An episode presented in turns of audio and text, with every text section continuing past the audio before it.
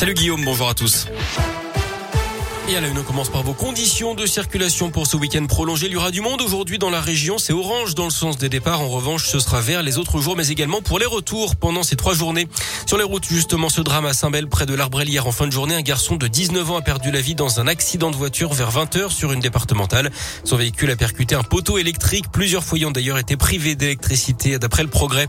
Justement, il faudra lever le pied à Villeurbanne à partir de mardi prochain. La vitesse maximale autorisée va être abaissée de 70 à 50 km heure sur le boulevard Laurent Bonnevet à hauteur de la Fessine.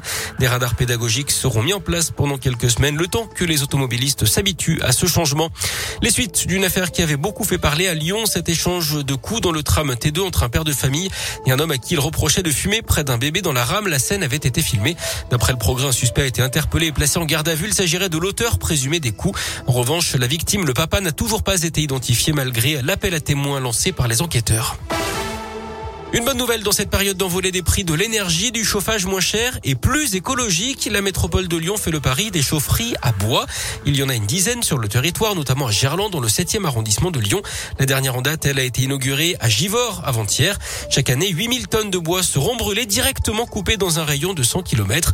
Pour les habitants, la facture de chauffage sera 20 à 30% moins chère. Jérémy Neveu est directeur technique chez IDEX. Il explique le fonctionnement de cette chaufferie. Le réseau de chaleur, c'est un équipement de production de chaleur qui permet de distribuer de la chaleur renouvelable aux usagers à l'échelle d'un quartier.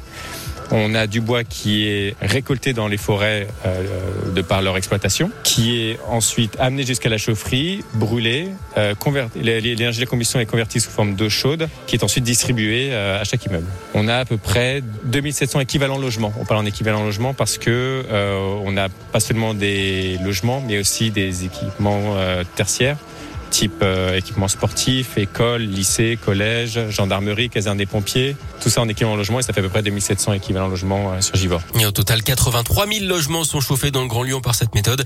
L'objectif, c'est de tripler ce chiffre hein, pour atteindre 200 000 habitants d'ici 2026.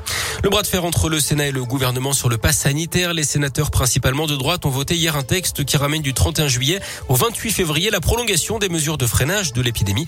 Il prévoit également une sortie du pass territoire par territoire. Députés et sénateurs qui tenteront de s'accorder la semaine prochaine sur une version commune en commission mixte paritaire.